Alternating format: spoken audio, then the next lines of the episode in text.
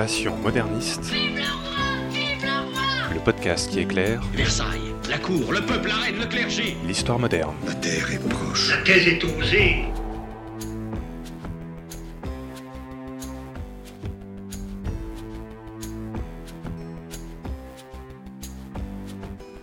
Bonjour à toutes et à tous, bienvenue dans ce nouvel épisode de Passion moderniste. Je m'appelle Fanny Cohen-Moreau et dans ce podcast, je vous propose de rencontrer de jeunes chercheurs et chercheuses, en master ou en thèse, qui étudient l'histoire moderne.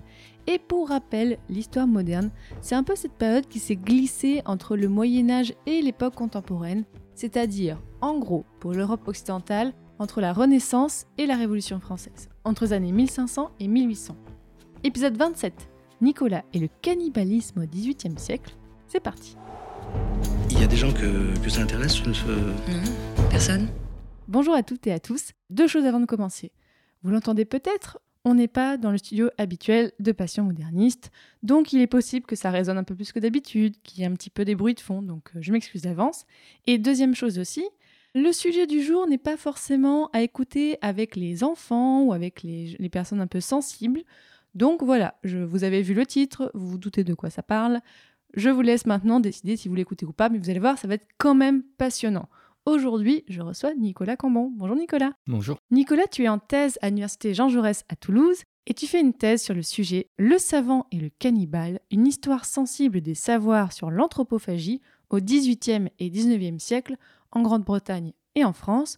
Tu es sous la direction de Sophie Duluc, en thèse depuis 2018. Donc avec toi aujourd'hui, nous allons parler cannibalisme, anthropophagie, donc des gens qui mangent des gens, mais aussi comment ce fait est perçu par les Européens, parce qu'on va parler, voilà, récit de voyage. Et on va se concentrer, bien sûr, sur la partie un peu plus 18e siècle de ton sujet, même si, voilà, on, fera peut-être des petites digressions vers le 19e, on peut pas s'en empêcher. Bon, déjà, première question, et je trouve qu'aujourd'hui, ça a encore plus son sens quand je la pose. Pourquoi est-ce que tu as voulu travailler sur ce sujet?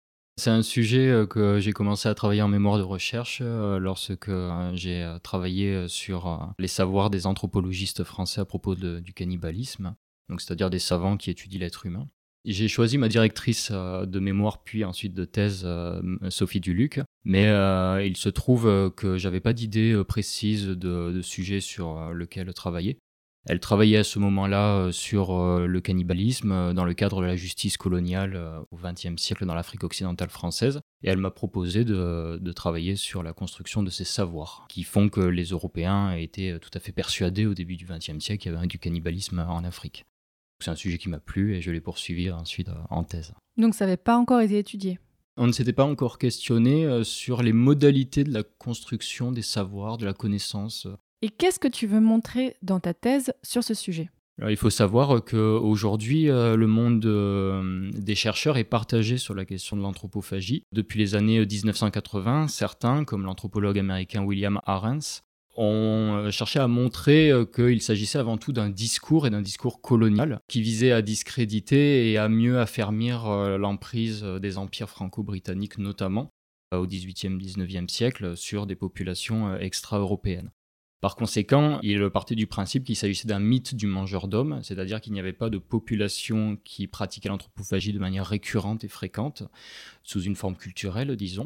Et ça engendrait une controverse, on l'imagine, avec les anthropologues, parce que c'est un objet classique de l'anthropologie, euh, et donc ça revenait à, sous-entendre que l'anthropologie n'était pas en mesure d'administrer la preuve de ces objets, hein, qu'elle travaille sur des objets qui, s'il faut, n'existaient pas. C'est une controverse dont on n'est pas vraiment sorti, donc ça rend important la question de comment on a construit ces savoirs.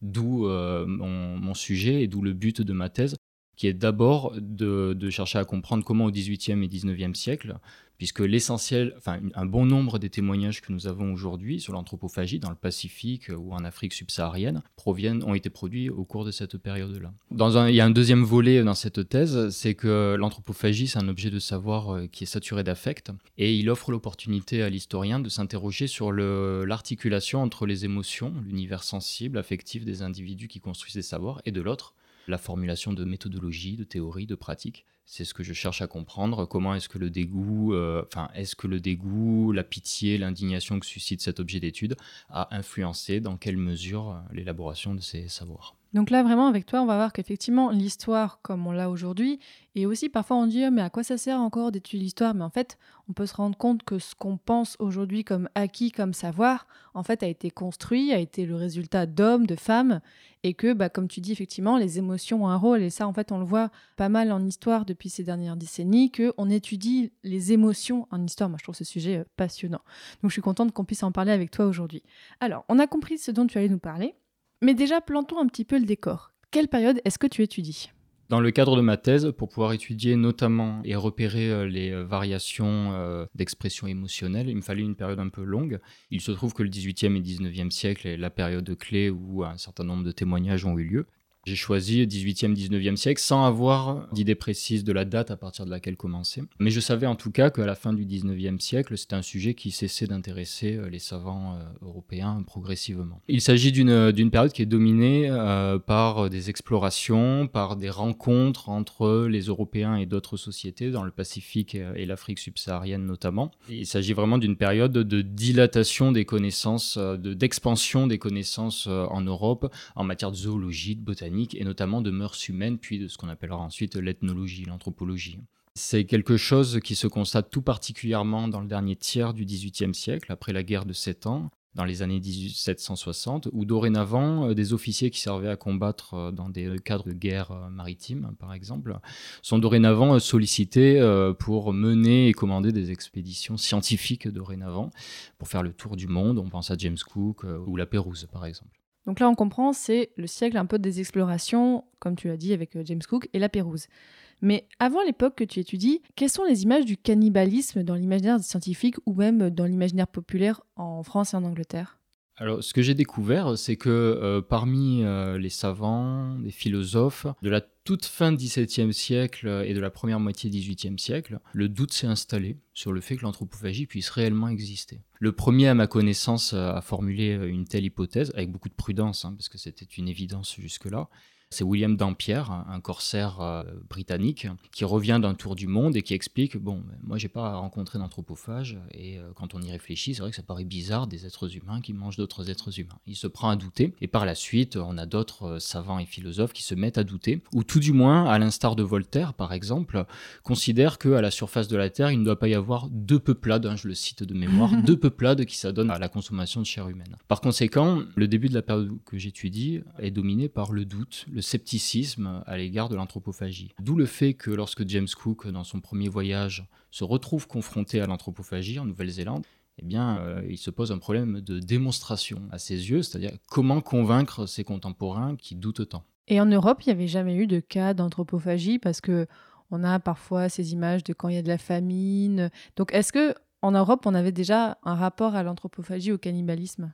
Il y a un anthropologue américain, Ganana Tobeye Sekere, qui a travaillé euh, sur euh, les discours sur l'anthropophagie au XVIIIe siècle en Europe, qui explique qu'il y a une tradition européenne de l'anthropophagie, ah notamment dans le cadre des expéditions maritimes. Puisque on sait qu'il y a un grand problème de gestion des ressources alimentaires euh, à bord. Elles s'épuisent très vite, et donc la question de la nourriture se pose très régulièrement, quand même, il faut bien le reconnaître, chez les marins. Et euh, au XVIIe siècle, notamment, on s'interroge beaucoup, notamment des juristes, sur euh, eh bien la loi. Est-ce qu'on peut autoriser ou non euh, la consommation de chair humaine chez les marins lorsqu'il n'y a plus de ressources à bord? Donc c'est une question qui est prise très au sérieux par les contemporains. Et donc oui, effectivement, c'est une question qui taraude y compris les Européens.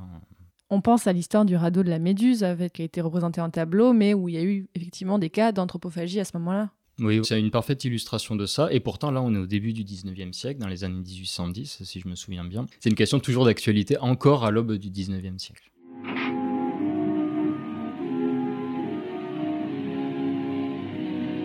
Professeur, nous sommes sur la côte de la Nouvelle-Guinée. Irez-vous à terre? Non, merci. La dernière fois que j'ai été à terre, ce fut un prélude au massacre. Veillez aux voies d'eau. Bien, capitaine. Capitaine, je, me demandais, puisque le professeur refuse d'aller à terre, si je pourrais pas y aller à sa place. je désire recueillir des spécimens du pays et aussi prendre des notes. Êtes-vous qualifié? Qualifié? Je travaille avec le professeur depuis plusieurs années. Je le conduirai. Je sais manier la rame. Vous désirez surtout vous échapper. Bien, soit, permission accordée. Merci, capitaine. Mais restez sur la plage. Les indigènes sont cannibales. Ils se régalent d'un menteur aussi bien que d'un honnête homme. Parez l'embarcation. Bien, capitaine. Barrez l'embarcation.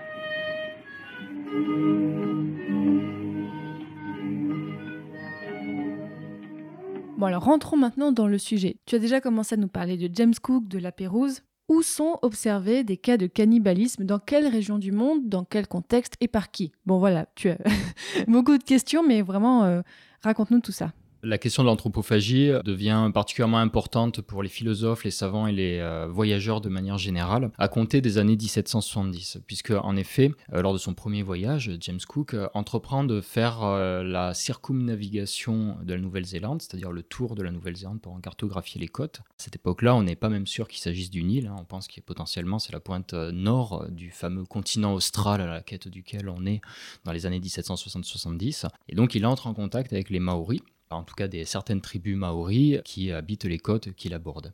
Et de l'entrevue avec euh, ces sociétés maoris résulte la conviction chez James Cook, mais aussi chez son naturaliste de bord euh, Joseph Banks, qu'ils sont arrivés chez des anthropophages, qu'ils consomment de la chair humaine. Alors, euh, bien évidemment, on se doute, il y a des problèmes de traduction puisque effectivement les uns parlent le britannique, euh, l'anglais pardon, et les autres parlent le maori. Cela étant dit, il y a quand même un traducteur à bord, hein, un certain Tupaya, qui est euh, un insulaire de Polynésie et qui accompagne l'expédition pour traduire les propos. Donc on ne peut pas non plus trop exagérer l'argument de l'incompréhension. En revanche, ce qui est incontestable, c'est que au début de l'année 1770, L'expédition euh, arrive chez une tribu maori qui est très inquiète, explique euh, Joseph Banks. Ils n'ont jamais vu le vaisseau, sa taille considérable. Et ils vont, euh, explique encore Joseph Banks, montrer à, l'équipage des morceaux de corps humain. Ils vont exhiber des bras et ils vont expliquer avec des signes qu'ils ont consommé ces êtres humains qui étaient des ennemis et, qui étaient des étrangers. Pour faire peur, en mode devenez pas, regardez, on mange des gens.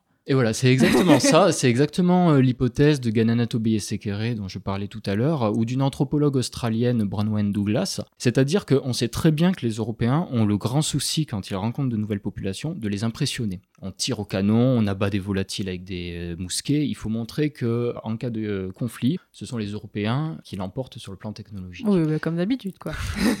Mais on a sous-estimé le fait que ben, les populations rencontrées aussi ont ce souci d'impressionner ces nouveaux venus en vue euh, qu'il ne reste pas trop longtemps sur place. Et le cannibalisme, le fait d'étaler son cannibalisme, est un très bon moyen de pouvoir effrayer. Et de fait, ça fonctionne, puisque, euh, par exemple, euh, on sait que la Nouvelle-Zélande devait être envisagée pour installer une colonie pénitentiaire dans les années 1780, que ça a été débattu au Parlement britannique, et le Parlement britannique a dit non parce qu'on a affaire à des peuples féroces euh, et anthropophages. C'était à peu près la même époque où on s'installait en Australie, ou pas encore? Une décennie plus tard. D'accord, hein, ok. Là, euh, euh, James Cook est en Nouvelle-Zélande en 1770, et la colonie pénitentiaire est installée en 1788 en Australie. D'accord.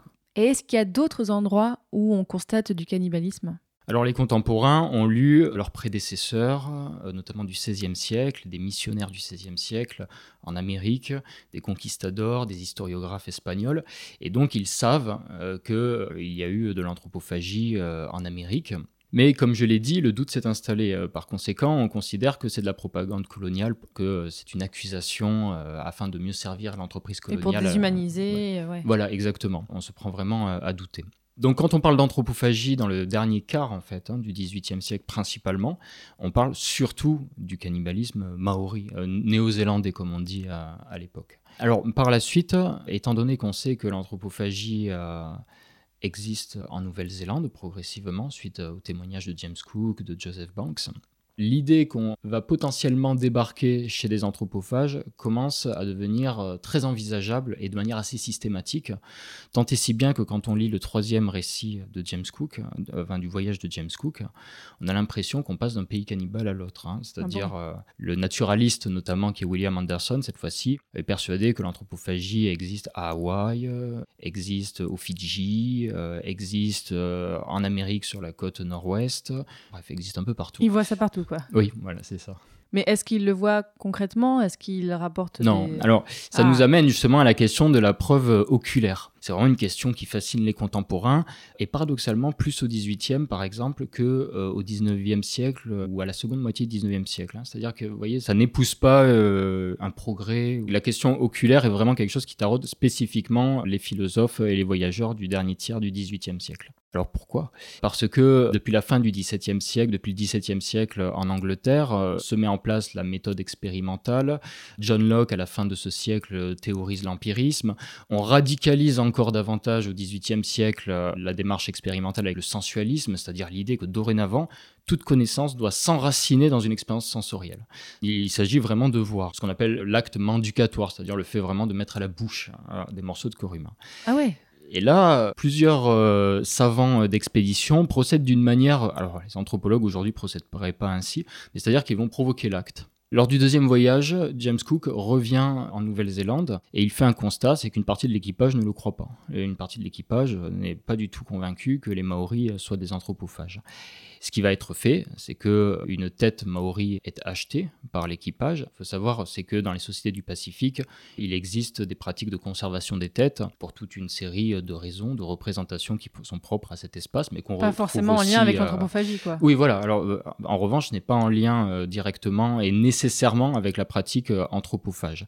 Il s'agit de conserver la tête des ancêtres ou des guerriers ennemis qui sont tombés sur le champ de bataille en vue d'accroître ce qu'on appelle le mana de la tribu, c'est-à-dire son énergie, sa puissance. Les têtes fascinent les Européens euh, à la fin du XVIIIe siècle et donc on en achète. Hein. Et euh, vraiment au début du XIXe siècle, il y a tout un commerce de têtes humaines extrêmement important dans l'espace pacifique, tant et si bien d'ailleurs que le Mais de la part des Européens en fait. Oui, ah oui, oui, les, les, Européens sont fascinés euh, par les têtes. Donc en fait c'est plus les Européens qui font des trucs étranges que les locaux en fait. Oui, à plusieurs reprises d'ailleurs, les Européens sont considérés comme des mangeurs d'hommes euh, par euh, les euh, populations qu'ils rencontrent, puisqu'ils sont sans cesse en train de leur demander des têtes, ils sont sans cesse en train de leur demander des morceaux de corps humain, et de plus en plus parce qu'il y a l'imaginaire phrénologique qui commence à arriver sur le vieux continent, c'est-à-dire la phrénologie, c'est l'étude des crânes, la mensuration des morceaux de corps humain, et donc les médecins embarqués chirurgiens de bord, les naturalistes, veulent des têtes, veulent des bras, veulent des morceaux de corps humain. Il faut se représenter que quand le vaisseau revient en Grande-Bretagne, oui, il y a des collections botaniques, il y a des collections de corps humains aussi euh, également. Du coup, ils achètent des têtes, mais ils ne constatent pas d'actes anthropophages. Alors justement, une fois qu'ils ont acheté les têtes, alors ah. en l'occurrence lors de la deuxième expédition de Cook, donc une tête est achetée. Et euh, ce que souhaite faire James Cook pour couper court euh, au doute quant à ses témoignages, c'est faire venir un Maori à bord, couper un morceau de la tête, et le tendre au Maori euh, qui est, euh, est, présent. Super bizarre. qui demande à ce qu'on le passe au feu, rapporte plusieurs témoins de cette expédition, et qui ensuite le mange avec une grande avidité, nous dit James Cook. Alors, une historienne néo-zélandaise, Anne Salmon, considère qu'il s'agit là d'une provocation euh, de la part euh, du Maori en question qui souhaite euh, impressionner, pareil par rapport à ce qu'on disait tout à l'heure, les Européens dans la perspective voilà, qui repartent. Mais j'ai retrouvé d'autres expéditions au cours desquelles de tels actes se sont produits. Lors du troisième voyage de Cook, on est cette fois-ci sur la côte nord-est de l'Amérique, dans la baie de Nootka, et le marin, un des marins, Thomas Edgar, a acheté une main fumée qui est offerte au commerce par euh, les populations locales. Et donc il coupe un morceau de la main et il demande à un Amérindien, pareil, de manger le, morceau. Ce que refuse de faire l'Amérindien et qui part euh, très indigné, nous dit euh, Edgar. Donc il écrit dans son journal, bon, ben, ces peuples ne sont pas anthropophages. Et pareil pour l'expédition d'Entrecasteaux en Nouvelle-Calédonie. Oui, en plus là, voilà, c'est des cas d'anthropophagie, mais forcés. Oui, c'est pas très, c'est pas très scientifique tout ça quand même. Ça convainc tout à fait les contemporains de l'époque. En tout cas, je n'ai pas trouvé une seule réserve à l'égard de cette ah pratique, ni de la part de philosophes, ni de la part de. Encore une fois, il faut observer. Il faut observer, et l'observation euh, vaut démonstration. Hein. En revanche, euh, dès le début du 19e siècle, cette pratique cesse d'être euh, usitée, à ma connaissance en tout cas. Je l'ai pas retrouvée. Pourrais-je connaître la nature de vos renseignements, monsieur Eh bien, il y a deux ans, au cours d'une violente tempête dans la mer de Tasmanie, mon bateau a repêché un marin en assez piteux état et à demi noyé, devant la côte de la Nouvelle-Zélande. La Nouvelle-Zélande? Il dit qu'il était du Britannia et que celui-ci avait sombré au large. Il mourut dans la nuit, malheureusement. Et jusqu'à ce que j'ai lu cet article de journal à propos du message dans la bouteille, je ne croyais guère qu'il y eût des survivants. Mais comment se fait-il que l'on n'ait pas signalé le naufrage aux autorités? Eh bien, je suppose qu'on l'a fait. Je n'étais moi qu'un passager. Ce n'était pas mon rôle. Grand Dieu, s'ils ont abordé en Nouvelle-Zélande, ils ont forcément été pris par les Maoris. Je vais prévenir les autorités tout de suite. Je n'ai pas l'intention de laisser le capitaine Grant aux mains de ces barbares cannibales. Aussi ai-je besoin d'un homme qui a de l'expérience et connaît les conditions locales. Aidez-moi avant qu'il soit trop tard. Entendu. Je réunirai des hommes qui connaissent les Maoris et qui sachent courir les risques.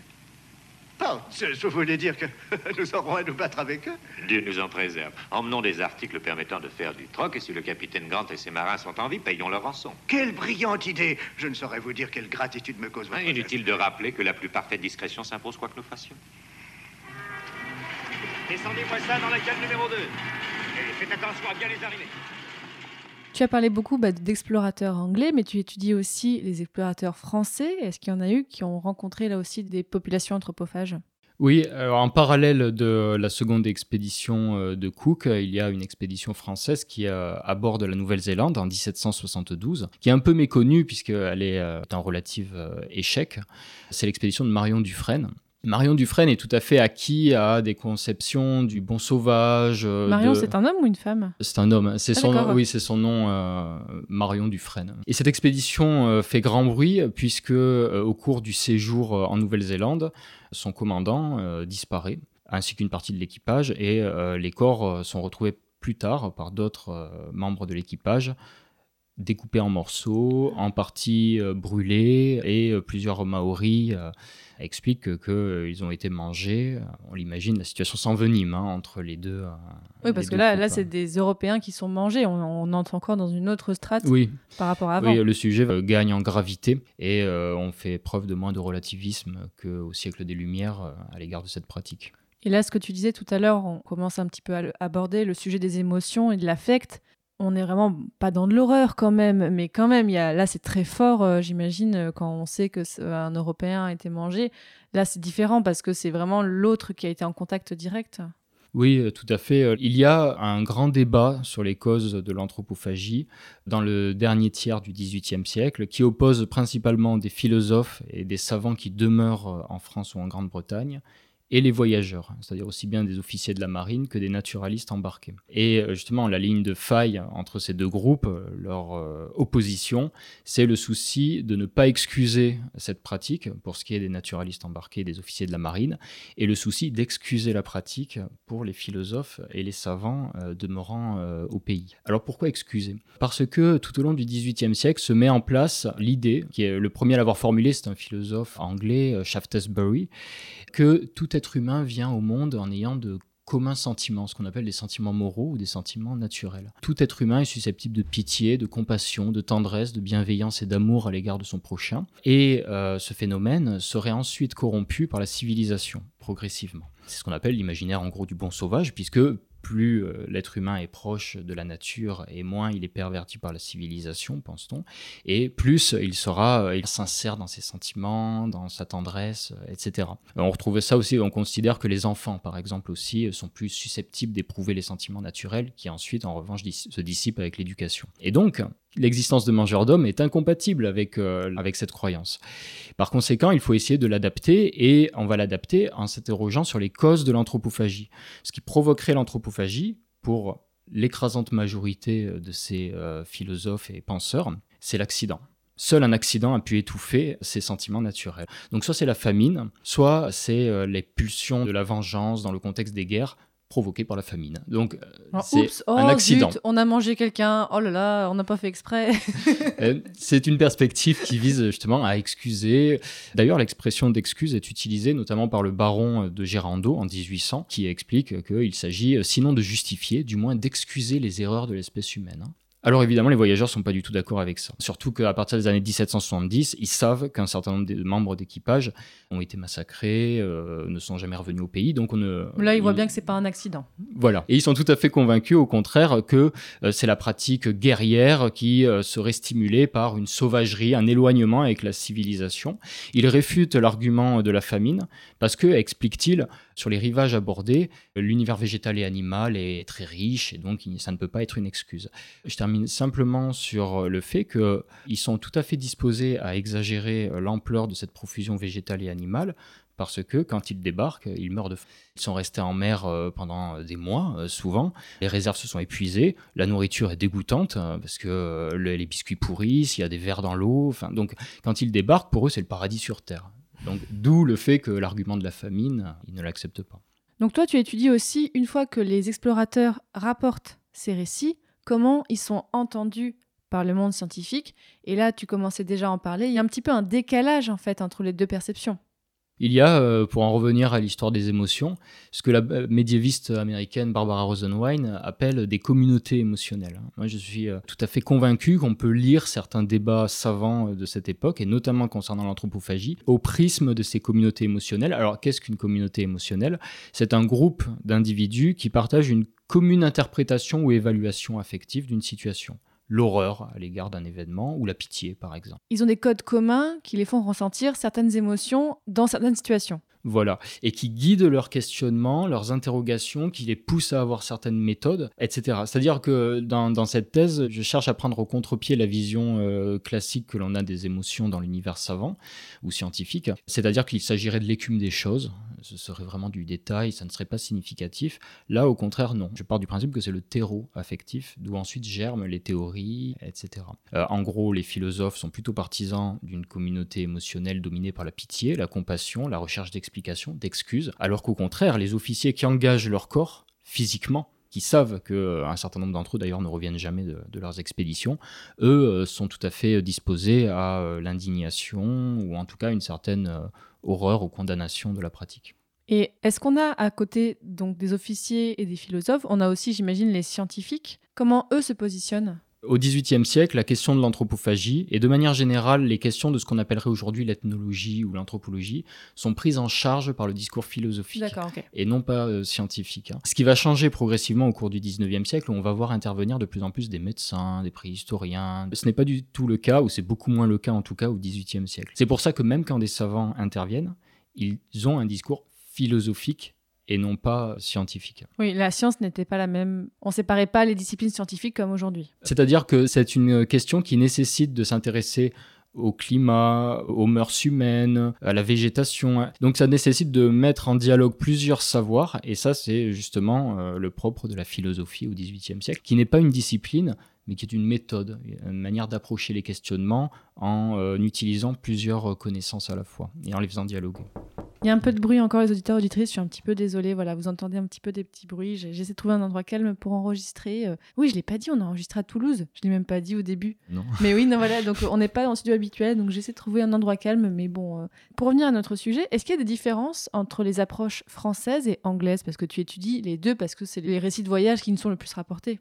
Oui, les deux, les deux États sont en conflit quasi perpétuel tout au long du XVIIIe siècle, à un tel point que des historiens, notamment américains, ont parlé de Seconde Guerre de Cent Ans pour parler du XVIIIe siècle.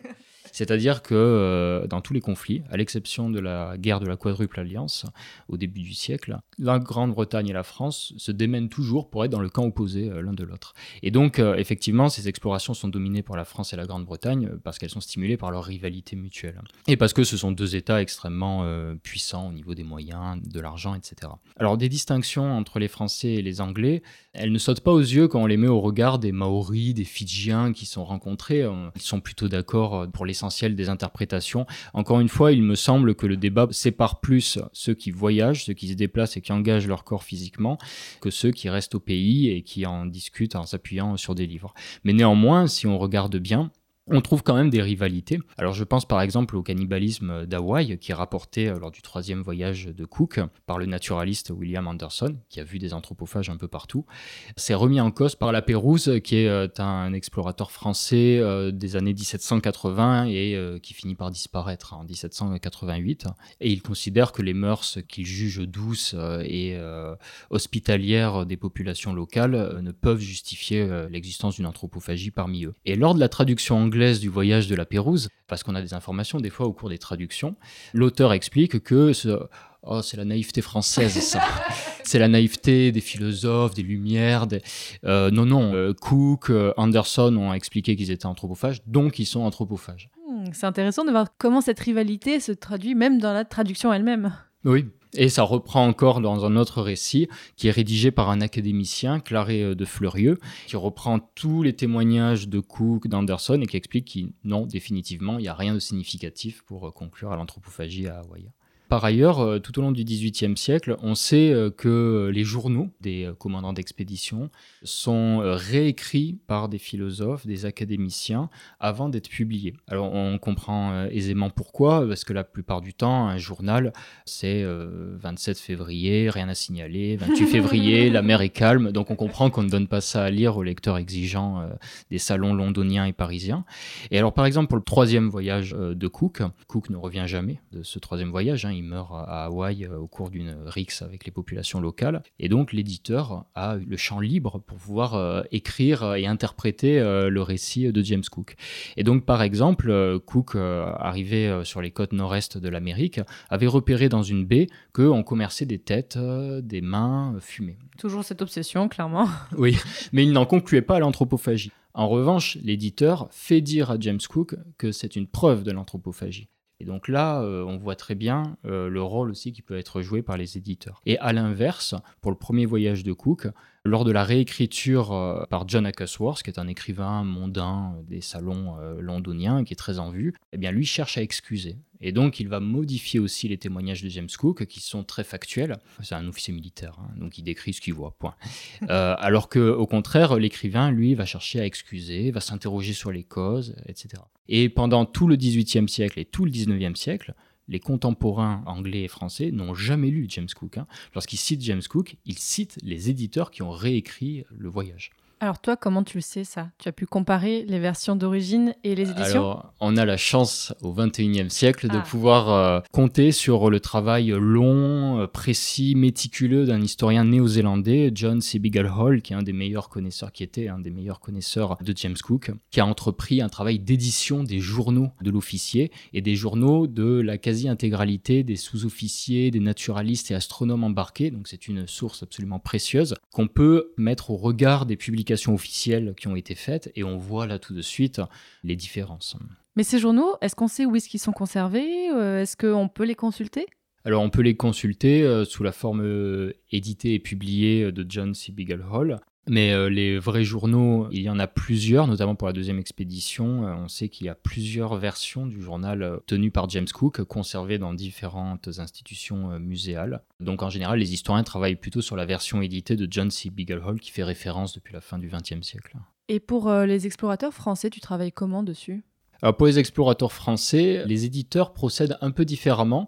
Alors par exemple pour le récit de Marion Dufresne, ou plutôt du second de Marion Dufresne, celui qui est mort mangé euh, par euh, des, euh, Maoris, dit-on alors, la version publiée a fait le choix de conserver le texte du second, donc Julien Crozet, qui rapporte les événements, mais en revanche de rajouter des notes de bas de page pour nuancer, contredire. Donc on retrouve quand même l'idée de l'opposition entre le penseur qui demeure au pays et le voyageur. Mais déjà, on voit que là, c'est différent de l'approche anglaise, où l'approche anglaise, ils ont un peu modifié les récits. Là, c'est un petit peu plus déjà conservé dans, dans son jus, en quelque sorte. Oui, et il en va de même pour le récit de la Pérouse, par exemple, où c'est simplement un système de notes de bas de page qui vient tempérer, prolonger, préciser les propos euh, de, de l'explorateur. Mais dans tous les cas, les propos visent en général à estomper l'horreur à l'égard de l'anthropophagie, visent à excuser.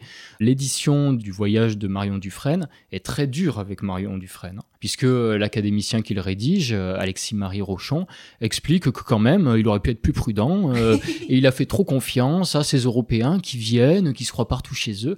Et donc finalement, on se retrouve dans une situation où... Euh, pour Rochon, les Néo-Zélandais, euh, comme il dit, ont été tout à fait dans leur droit de se méfier, voire d'attaquer un peuple qu'ils considéraient comme belliqueux. Là non plus, tu n'as pas pu consulter aux archives euh, ces documents euh, originaux? On les a numérisés. Alors, je travaille très essentiellement, et c'est ce qui me permet de pouvoir lire beaucoup de récits de voyage, beaucoup de publications du 18e et du 19e. C'est qu'elles sont toutes numérisées, hein, soit sur Gallica, c'est une mine d'or euh, complétée euh, au site archive.org par exemple aussi, ou ne serait-ce même que Google Books hein, qui a numérisé euh, et mis en libre accès une très très grande quantité de documentation des 18e et 19e siècles.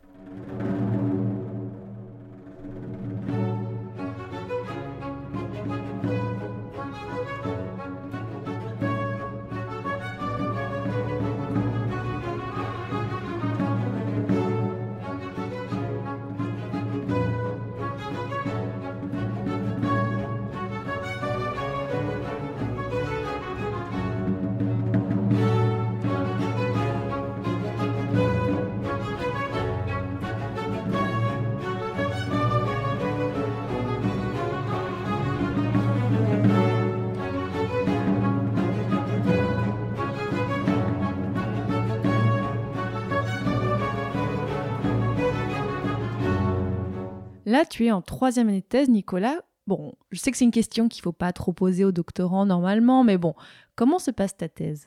Ben, je suis en train de rédiger euh, tout en euh, finissant euh, de consulter, enfin en continuant plutôt de consulter des sources et pratiquer des analyses. J'aime beaucoup la, partie rédaction.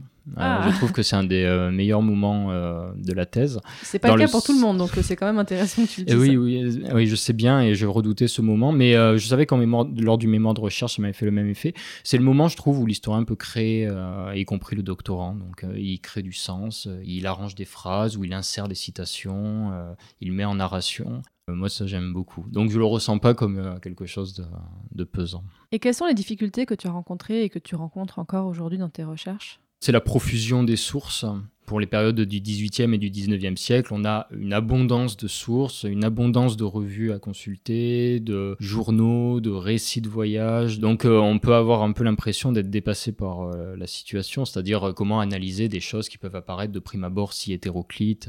la méthode quand même que j'ai arrêtée pour m'en sortir malgré tout, c'est de partir des dictionnaires et des encyclopédies de l'époque, consulter les entrées anthropophagie, anthropophage, cannibale, cannibalisme, ou consulter les entrées Nouvelle-Zélande Fidji, qui sont les deux territoires considérés comme les pays cannibales par excellence euh, à cette époque-là. Et donc là, on va retrouver cités les voyageurs qui font référence, les penseurs qui ont écrit des traités ou des articles sur le thème.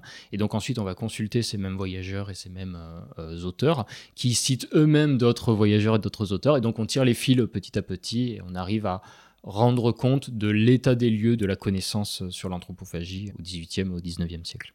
Est-ce qu'il y a quelque chose qui t'a surpris dans tes recherches? Une chose à laquelle tu ne t'attendais pas du tout euh, en commençant? Euh, le goût euh, des Européens pour le corps humain, les morceaux de corps humain, les têtes. C'est vraiment quelque chose qui prend une ampleur oui, considérable. Hein. je l'ai dit, dans le Pacifique, il y a tout un commerce, mais extrêmement important, hein, de têtes humaines. Et un chirurgien britannique, George Bennett, explique dans les années 1820, il y a presque plus de têtes chez cette tribu maori, ils m'en ont fourni que 6. Donc ça signifie, et on sait qu'il y a eu beaucoup de têtes maoris conservées jusqu'à récemment et encore aujourd'hui dans des institutions muséales en Europe, en Amérique, il y a vraiment un essor considérable. Euh, peut-être euh, un mot euh, pour préciser ce contexte. C'est bien sûr le goût des Européens pour cela, mais c'est également l'introduction des armes à feu qu'amène le contact entre les Européens et par exemple les Maoris ou les Fidjiens ou les Marquisiens. Ce sont des sociétés qui étaient jusque-là très guerrières, qui continuent à l'être, mais dorénavant, dans les affrontements, il y a un parti avec des armes qui est en contact avec les Européens et un autre non. Donc, ce sont des massacres, euh, ce sont des boucheries. C'est-à-dire entre les populations locales, entre elles, quoi. Oui, c'est-à-dire qu'elles absorbent en quelque sorte les apports technologiques et les réutilisent dans le cadre de, de leurs pratiques, notamment euh, guerrières. Donc ça donne des boucheries qui stimulent une production, euh, notamment de têtes, euh, pour le coup, très importante, qu'on revend dans des sites stratégiques où on sait que les baleiniers, les marins viendront et en achèteront abondamment.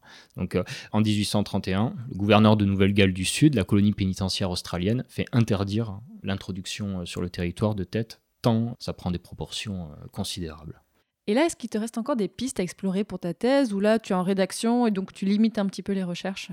Non, non, c'est vraiment ce que j'essaye de faire le plus possible, c'est d'ouvrir grand euh, le champ des possibles en matière d'interprétation. Ça, il y a euh, la lecture d'un historien qui m'a beaucoup stimulé, qui m'a beaucoup apporté à partir de la fin de ma licence, qui est vraiment un grand historien, c'est Alain Corbin. Alain Corbin insiste beaucoup, mais il tient ça de Lucien Fèvre, qui euh, le disait aussi. L'imagination, euh, le fait euh, vraiment d'ouvrir grand voilà, le, champ des possibles. Donc oui, je reste ouvert, j'essaye de tout faire pour rester ouvert en matière de contexte que je, auquel j'aurais pas songé, que je pourrais mobiliser. Le fait de se focaliser sur la question des affects, du sensible, de ce que disent les contemporains de leur corps, c'est aussi une manière d'ouvrir euh, ce champ des possibles, c'est-à-dire de partir de ce qui compte pour eux, de ce qui importe pour eux. Euh, je l'ai dit tout à l'heure, par exemple, les marins arrivent sur des rivages en ayant faim, euh, par exemple.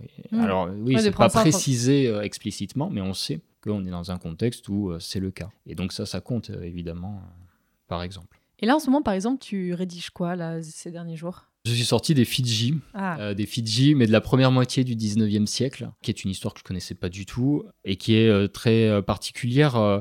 Les Européens et les Fidjiens entrent en contact pour la première fois véritablement sur le sol fidjien à l'aube du 19e siècle. Et ce qui motive la venue d'Européens en Fidji, c'est le bois de santal, un bois précieux, et on vient pour faire du business. hein. Et le problème, c'est que pour pouvoir accéder à, à ce bois, il faut rendre service à des chefs puissants, puisque eux seuls pourront mobiliser la main-d'œuvre qui sera en mesure de couper et d'acheminer le bois. En échange, les marchands doivent fournir des armes et doivent fournir des hommes pour aider le chef à mater euh, une chefferie hostile ou à euh, accroître son territoire. Et alors là, on a beaucoup de témoignages de, oculaires hein, d'anthropophagie, dans la mesure où euh, tous ces marins et négociants vont sur le terrain, combattent aux côtés des Fidjiens, et là, ils expliquent de manière quasi systématique qu'à la fin de ces conflits, eh bien, il y a des actes anthropophages. Tu fais pas des cauchemars, non, de tout ça? T'arrives à, à être assez détaché, non? Pour moi, j'ai l'impression d'étudier des, des étrangers, que ce soit du point de vue des Anglais, des Français, des Maoris. Donc, je me sens vraiment euh, très loin, très détaché. Et donc, effectivement, euh, lorsque euh, je lis des récits, c'est vrai que je ressens pas, moi, personnellement, euh, particulièrement, soit de l'horreur, soit de l'indignation, soit de l'empathie. Enfin, si, de l'empathie, si, mais euh, pas de, de désir d'excuser ou quoi que ce soit. Donc, oui, j'arrive à dormir sans, sans problème. Pour finir, Nicolas, j'ai une petite question que j'aime bien poser dans le podcast euh, et adapter en fonction des sujets. Est-ce que tu aurais un conseil à donner à quelqu'un qui voudrait étudier ces récits de voyage? On a longtemps considéré les récits de voyage comme euh, d'abord et avant tout de la production textuelle, des stratégies discursives, des tactiques. euh, il ne faut pas oublier que ça résulte d'expériences euh, sensibles. Ça nous parle d'expériences sensorielles, de rencontres qui ont été dominées par l'anxiété, par la joie. Et il faut vraiment euh, faire... euh, Enfin, en tout cas, j'essaie vraiment de faire très attention à cette dimension sensible à laquelle cette documentation nous permet d'accéder concernant tous ces marins, ces officiers, et également ces sociétés euh, maoris, fidjiennes dont il nous parle. Et méfiez-vous euh, des, euh, des éditeurs et de leurs modifications et réécritures. Désormais, chers auditeurs et auditrices, vous en savez beaucoup plus sur les récits de voyage au XVIIIe siècle, sur les cas de cannibalisme qui étaient rapportés, et bah, j'espère que vous allez bien dormir cette nuit quand même. hein. Donc merci beaucoup Nicolas Cambon pour tout ce que tu nous as raconté, et je te souhaite euh, bonne continuation pour la fin de ta thèse. Merci à toi aussi. Et auditeurs et auditrices, alors vous pouvez aller voir sur le site passionmédiéviste.fr slash passionmoderniste. Je vous mettrai donc euh, euh, plein de références si vous voulez aller plus loin, si vous voulez savoir plus de choses.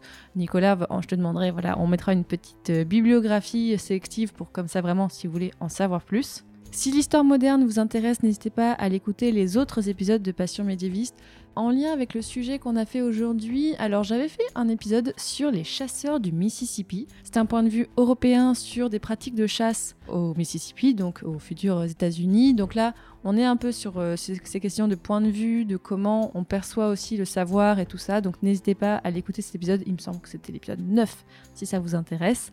Et aussi, voilà, allez voir tous les autres épisodes. On commence à avoir traité pas mal de sujets, pas mal euh, d'aires géographiques, pas mal d'approches différentes. Et si l'histoire en général vous intéresse, eh bien vous pouvez aussi aller écouter mes autres podcasts. J'ai Passion médiéviste où on fait sur le même format qu'on a fait aujourd'hui sur l'histoire médiévale. Et j'ai aussi Passion Antiquité. Donc là, on traite des antiquités au pluriel, c'est antiquité avec un S, pour euh, explorer encore cette période-là. Et dans le prochain épisode, nous partirons pour un voyage au Siam. Salut